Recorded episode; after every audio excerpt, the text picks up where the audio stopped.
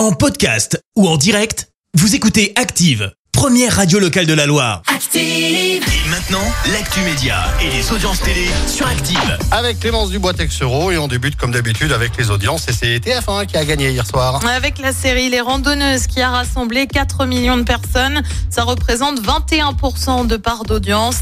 Derrière, on retrouve M6 avec Marié au premier regard. Euh, France 2 complète le podium avec Bardot, la série sur Brigitte Bardot. Il débarque sur Quotidien. Et oui, les saisons en télé et radio se clôturent d'ici un mois et forcément, bah, on se projette sur la suivante.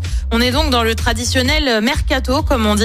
Et Quotidien réalise un gros coup puisque Jean-Michel Apathy devrait débarquer sur TMC à la rentrée prochaine. Il officiait jusqu'ici sur France 5 et LCI. Il devrait proposer une chronique quotidienne, politique, vu son profil.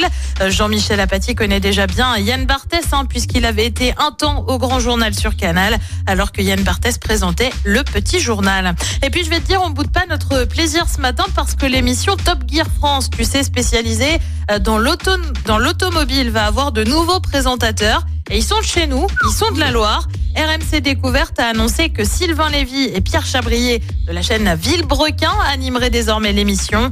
Villebrequin, pour info, c'est plus de 2 millions d'abonnés sur YouTube. Qu'y a-t-il de beau ce soir à la télé? Et bah sur TF1, comme tous les mardis, c'est Colanta. Sur France 2, c'est un documentaire signé Yann Arthus Bertrand, vivant. Euh, sur France 3, c'est la série Tandem. Et puis sur M6, une série aussi, mais américaine, avec 911. C'est à partir de 21h10. Merci beaucoup Clémence, on se retrouve à 10h pour l'actu.